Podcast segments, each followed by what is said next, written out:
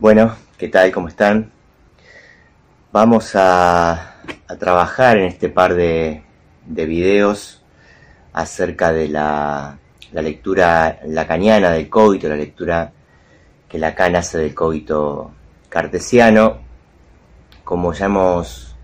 comentado, la principal dificultad para abordar este punto y por eso no voy a trabajar directamente un, un texto, a desarrollar un texto, a comentarlo como, como en otros videos, sino que voy a hacer un, un comentario de, articulación de varios textos para eh, tratar de arribar a este punto del programa, porque eh, la, lectura que Lacan hace de Descartes eh, está extendida, podemos decir, o está dispersa a lo largo de toda su, su enseñanza y referencias a Descartes y, al cogito en diferentes momentos de su enseñanza, abordándolo de diferentes maneras, con diferentes recursos. Hay algunos hitos, algunos momentos eh, fundamentales donde Lacan efectivamente lo trabaja, como es el texto de la ciencia y la verdad que hemos mencionado muy al principio del año, algunos, algunas clases eh, unas cuantas clases del seminario 11, en seminario 14, bueno, en fin, es una, un, un autor y un momento de la filosofía al cual Lacan vuelve reiteradamente y eso hace muy difícil eh, presentarles a ustedes una biografía única que reúna o recoja estas diferentes alusiones que Lacan hace al cogito. Es por eso que van a ver que no hay un texto de Lacan para trabajar este punto, sino que la idea es entre el texto de Milner, que, ubica algunas cuestiones, pero que presupone la lectura previa de otras, la, ficha del profesor Franch y eh, algunas clases del seminario 11 que no, no forman parte de la bibliografía obligatoria, no es requisito que ustedes los lean, pero que nos van a servir como eh, orientador para esta particular lectura que Lacan hace del cogito. Entonces sepan ustedes que eh, lo que voy a comentarles en, estos, en este video y probablemente en el siguiente va a tomar elementos de la, la obra clara de Jean-Claude Milner, particularmente el capítulo 2, el Doctrinal de Ciencia, texto para el cual eh, también tienen un, video del profesor Franch en el espacio de los teóricos. Yo voy a también hacer un comentario puntual del texto en, otra oportunidad. Hoy vamos a integrarlo como parte de los elementos para pensar esta, esta lectura del cogito. Vamos a tomar la ficha que se llama Notas sobre la emergencia del sujeto en Descartes, que es una ficha elaborada por el profesor titular, tratando bueno, justamente zanjar esta dificultad bibliográfica de darles un texto de Lacan donde trabaja el cogito, ahí el profesor Franch hace un poco una, lectura del cogito según Lacan. Y estas dos clases que le decía del seminario 11, que son la clase 2 y 3, el inconsciente freudiano y el nuestro, y el sujeto de la certeza, que insisto, no son bibliografía obligatoria, se los nombro como referencia para que sepan de dónde surgen algunos de los, elementos que vamos a, introducir. Bien, desde estos tres lugares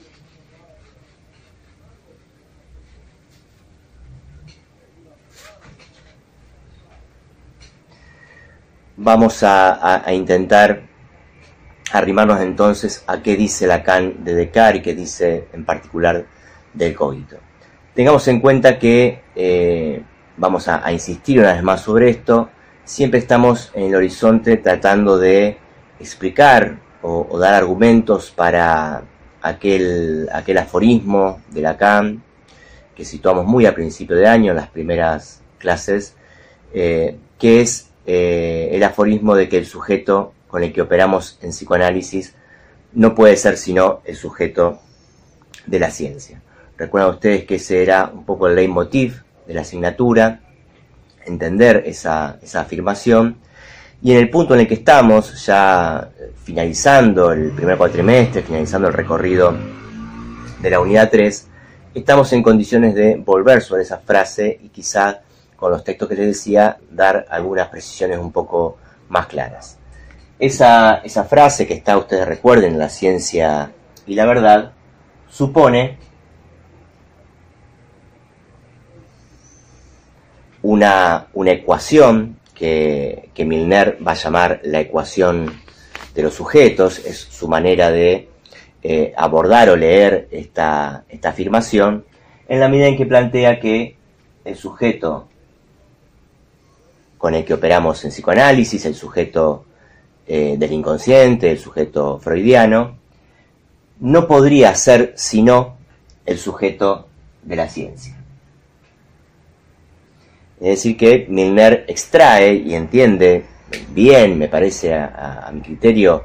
coincido en, en, ese punto con la manera en que lo plantea, que entre el sujeto del psicoanálisis y el sujeto de la ciencia habría por lo tanto una suerte de ecuación, en el sentido de que Lacan le da a este no puede ser sino el sujeto de la ciencia. Esta, esta ecuación de los sujetos, que plantea una, una equivalencia, una igualdad entre el sujeto de la ciencia y el sujeto del psicoanálisis, que ya dejarían de nombrarse como uno y otro, sino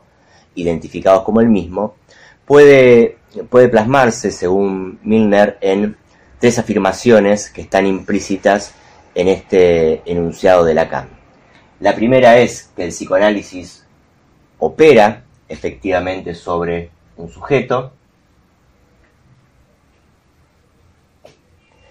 y no, por ejemplo, dice Milner, sobre un, yo. Ya hemos visto con ustedes, tanto en el espacio de, los prácticos como en el espacio de los teóricos, diferentes eh, motivos por los cuales era importante distinguir el sujeto y el yo, cosa que no, no es evidente, no era evidente en los post-freudianos y que empieza a volverse importante a partir de Lacan. El psicoanálisis opera entonces sobre un sujeto y esto no es equivalente a decir que opera sobre el yo. La otra afirmación que Milner desprende de este, de este aforismo de Lacan es que eh, hay un sujeto de la ciencia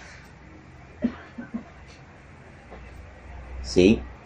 Hay un sujeto de la ciencia, lo cual no quiere decir que la ciencia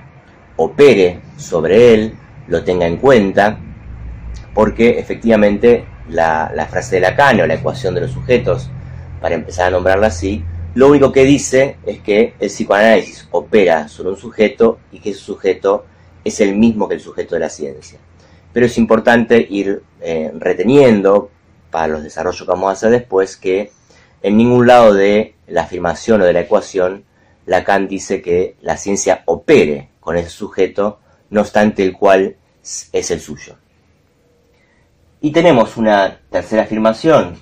según Milner, que es que estos dos sujetos hacen uno. Estos sujetos no serían sino el mismo. La, pregunta que, eh, por lo tanto, uno debería hacerse, que venimos haciéndonos con ustedes de alguna manera un poco más tácita hasta este momento, es cómo es que el sujeto del inconsciente podría ser el mismo que el sujeto de la ciencia, ya que es una afirmación que eh, Lacan mismo considera que podría considerarse paradójica, que él sabía que iba a generar algunas, confusiones, algunos revuelos en su, interpretación, y es por eso que eh, con ustedes nos hemos tomado el trabajo para entender esta, esta ecuación, o esto que hoy ya podemos nombrar como una ecuación con Milner, todo un recorrido respecto de eh, los orígenes de la modernidad, porque efectivamente, y ustedes esto ya hoy están en condiciones de, de entenderlo mejor, el sujeto de la ciencia es el sujeto también de la modernidad, el sujeto que surge con la ciencia eh, moderna, es decir, es el sujeto del inconsciente, el sujeto de la ciencia y también el sujeto moderno. Es, al decir de eh, Héctor, tomando algunas cosas de, de Milner, Héctor dice, bueno, es el existente específico de la modernidad. Sujeto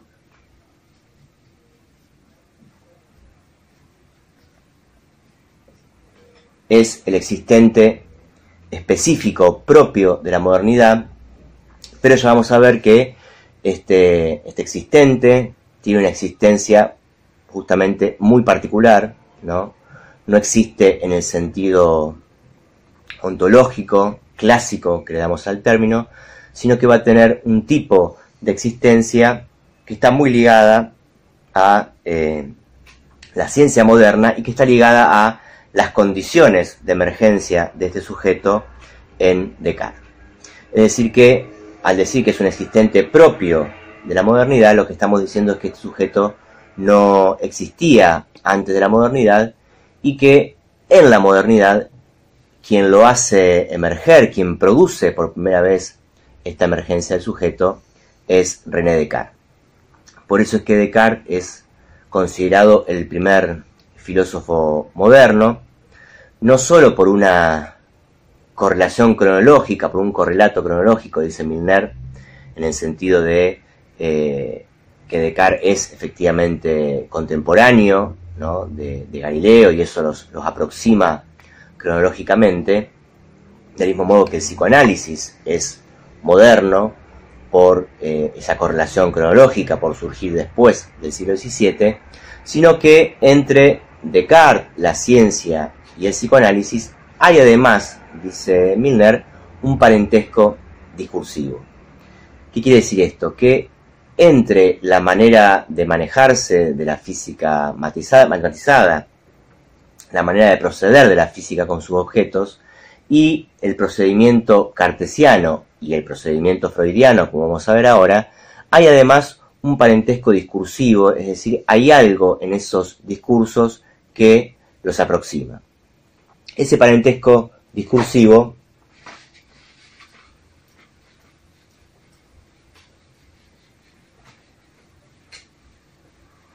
tiene que ver que, así como la física matematizada, la física galileana,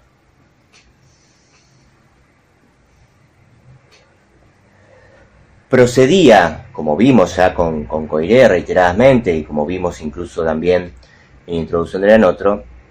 de la misma manera que esta física galileana elimina las cualidades, podemos decir así, de los existentes, los existentes en el caso de la física sabemos que son los objetos de la naturaleza, particularmente los cuerpos que pesan, los cuerpos que están en el espacio. Del mismo modo que esa física elimina las cualidades, le quita las cualidades a los existentes de la naturaleza, del mismo modo lo va a hacer el procedimiento cartesiano, ya no respecto del mismo tipo de existente, pero sí con el mismo método, es decir, con el mismo propósito de vaciamiento de las cualidades, de vaciamiento en el caso de Descartes de todo conocimiento que provenga de esa fuente aristotélica privilegiada que eran los sentidos. Del mismo modo procede entonces Descartes eliminando todo saber, podríamos decir así, que lo hacía ser, eliminando todo conocimiento, toda idea que habitara su espíritu y en ese punto de metodológico de procedimiento es que eh, encuentra un parentesco discursivo entre Galileo y Descartes. No en cuanto a la identidad de sus objetos, ¿no? podríamos incluir en ese punto también al pensamiento freudiano, no porque se ocupen de los mismos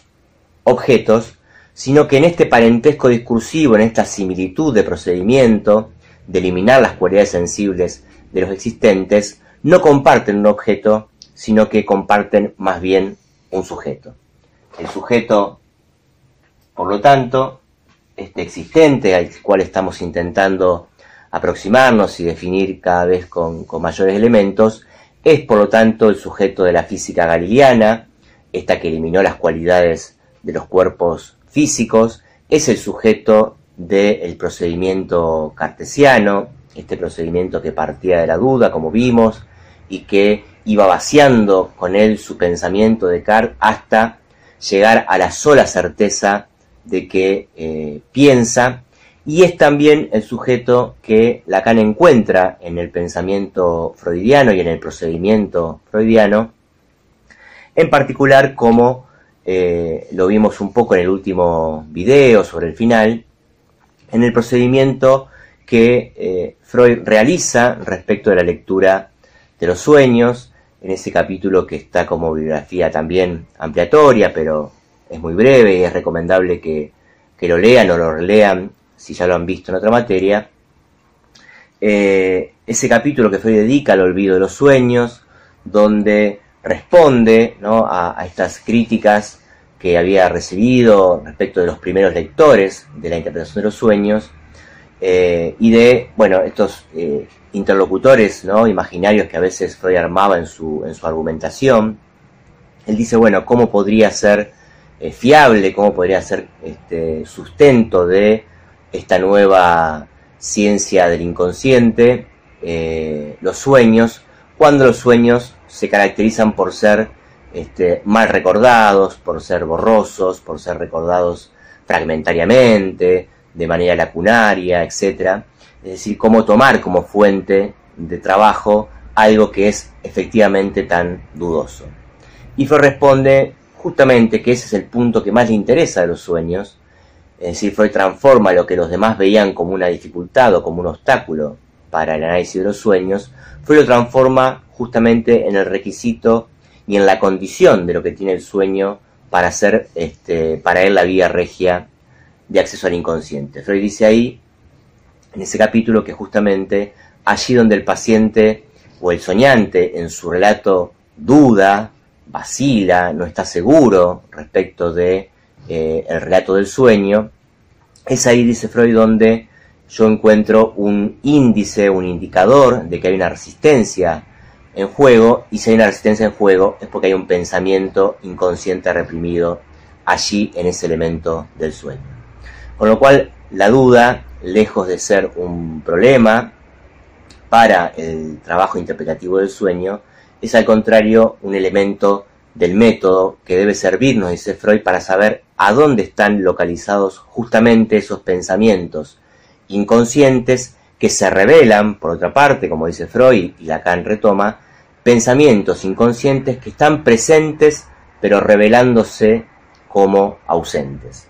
Es decir, que el inconsciente tiene una manera de presentarse allí, dice Freud, que es eh, muy propia de la manera en que Lacan va a leer a este sujeto del inconsciente. ¿no? Aparece, pero justamente aparece allí donde se revela como ausente, allí donde hay una resistencia, hay un pensamiento reprimido, que no permite que ese contenido manifiesto, perdón, ese contenido latente pase al contenido manifiesto, allí justamente dice Freud donde tenemos que buscar los pensamientos inconscientes. Por lo tanto, entonces, vemos que hay esto que Milner llama un parentesco discursivo, eh, insisto, no por el lado de los objetos, que sería lo, lo esperable, sino por el lado del sujeto. Un sujeto, por lo tanto, sin cualidades, que va a llevar las marcas de este procedimiento, ¿no? Si estos tres procedimientos coincidían en trabajar sin las cualidades, ese sujeto que surge en la modernidad va a llevar, por lo tanto, esa ausencia de marcas, dice Milner, de toda individualidad empírica. El sujeto, esto es la, la, la hipótesis del sujeto que se puede concluir de alguna manera de la ecuación es que hay un sujeto distinto de toda forma de individualidad empírica. Es decir, que el sujeto no es el individuo, no es la persona, no es el paciente, no es el analizante, no es el yo, etc. Pero entonces, si no es ninguna de esas cosas, entonces, ¿qué es este sujeto distinto de cualquier forma de individualidad empírica que podamos imaginar? ¿Qué es ese sujeto sobre el que operamos y que no es sino otro que el sujeto de la ciencia. Dice, dice Franch en su ficha que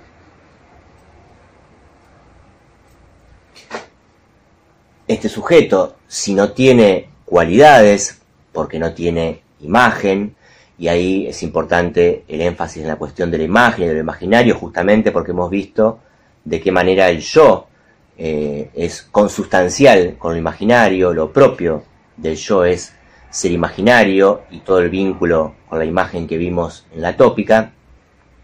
El sujeto, en cambio, no tiene cualidades porque no tiene eh, imagen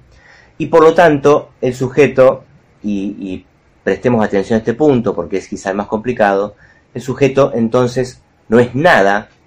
ontológicamente hablando, no es nada salvo un efecto.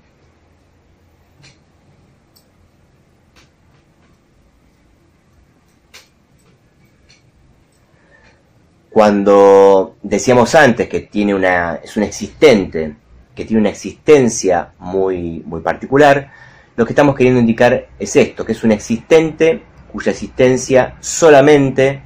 se puede vincular, se puede atribuir a la existencia propia de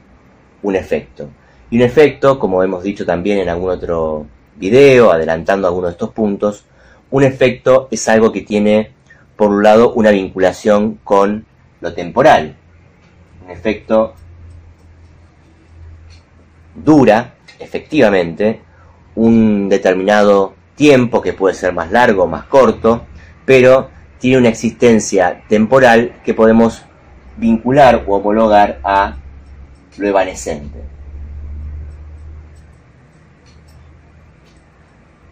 E incluso lo instantáneo. Retengamos por ahora estas tres, estos tres términos vinculados al sujeto como un efecto. Ahora vamos a ver un efecto de qué. Pero ya la sola idea, la sola noción de efecto nos debería hacer pensar en algo que tiene por un lado una vinculación con el tiempo, con lo temporal. Por eso es que, volvamos una vez más a introducción en otro, los planetas no hablan, entre otras cosas, porque no tienen tiempo, y al no tener tiempo no tienen nada que sea eh, correlativo al orden del sujeto, como si los seres hablantes.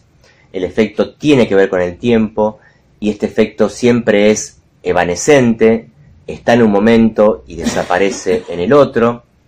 emerge en un momento para luego desaparecer y es un efecto que se vincula con el instante, con el momento de aparición pero no va a permanecer ontológicamente como un existente hasta un nuevo momento en el que aparezca. Por lo tanto, eh, hay que pensar entonces efecto de qué es, ¿no? Porque si algo es efecto, es evidentemente efecto de otra cosa. Ese efecto, según Lacan, de el significante. Eh, Todavía nos restan ver muchas cosas acerca del significante y su vinculación con el sujeto. Quizás esta es la, primera vez que más claramente eh, hacemos esta, esta vinculación que venimos mencionando en otros videos, pero todavía nos falta conocer un poco acerca del funcionamiento del significante según Lacan, que no es exactamente el mismo que el que tiene la lingüística, pero podemos ir anticipando por ahora que este efecto sujeto va a ser efecto de el significante. Es por eso que Lacan dice en el, seminario 11 que el inconsciente y por lo tanto este sujeto que vinculamos al inconsciente no es ni ser ni no ser, dice Lacan. No es del orden del ser ni del orden del no ser, es del orden de lo no realizado. De lo que no se realiza plenamente, dice Lacan, de lo que tiene solo existencia en las fisuras, en los fallos, en los tropiezos del lenguaje. Es por eso que Lacan ha llegado a decir que el inconsciente está estructurado como un lenguaje y la vinculación entre el lenguaje y el sujeto nos la va a dar el significante. Es en los fallos del significante, en las fisuras del significante o en los tropiezos que se producen en relación al lenguaje y al significante que vamos a encontrar este existente tan particular que no es, insisto, ni del orden del ser ni del orden del no ser, sino del orden de lo no realizado. Ahora bien, no en cualquier momento ni en cualquier uso del significante encontramos al sujeto, vamos a encontrar un efecto sujeto, sino que el efecto sujeto Lacan lo liga y vamos a ver por qué es importante esto en la lectura que hace de Descartes, se trata del efecto sujeto que aparece en la enunciación, en el acto de el decir. Ustedes saben que en, lingüística se, se distingue enunciado y enunciación, fundamentalmente en el caso de la lingüística moderna, la lingüística estructural. Emil Benvenís, a quien ustedes han estudiado en lingüística, es el autor de, de referencia, en este caso,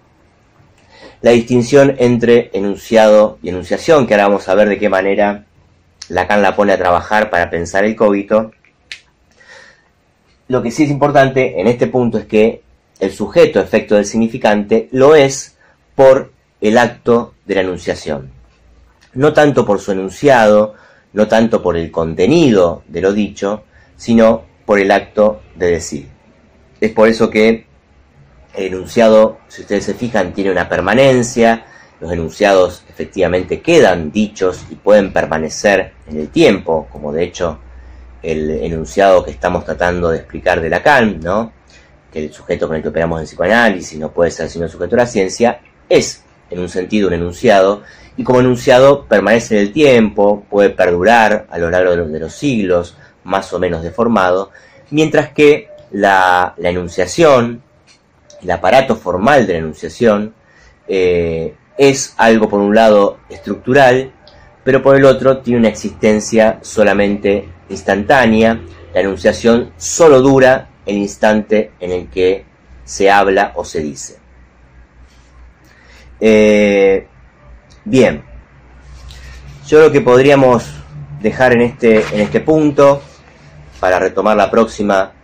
con estos elementos la lectura ya así del cogito. Pero eh, adelantemos simplemente en los minutos que nos quedan para poder retomarlo la próxima, que esta diferencia eh, entre enunciado, es decir, lo que efectivamente se dice, el contenido de lo que se dice, lo dicho, y la enunciación es la distinción que Lacan va a encontrar en el cogito. El cogito, para Lacan, no es solo enunciado, pienso, luego soy, sino que hay en el cogito una enunciación por el hecho mismo de que Descartes no solo piensa, sino que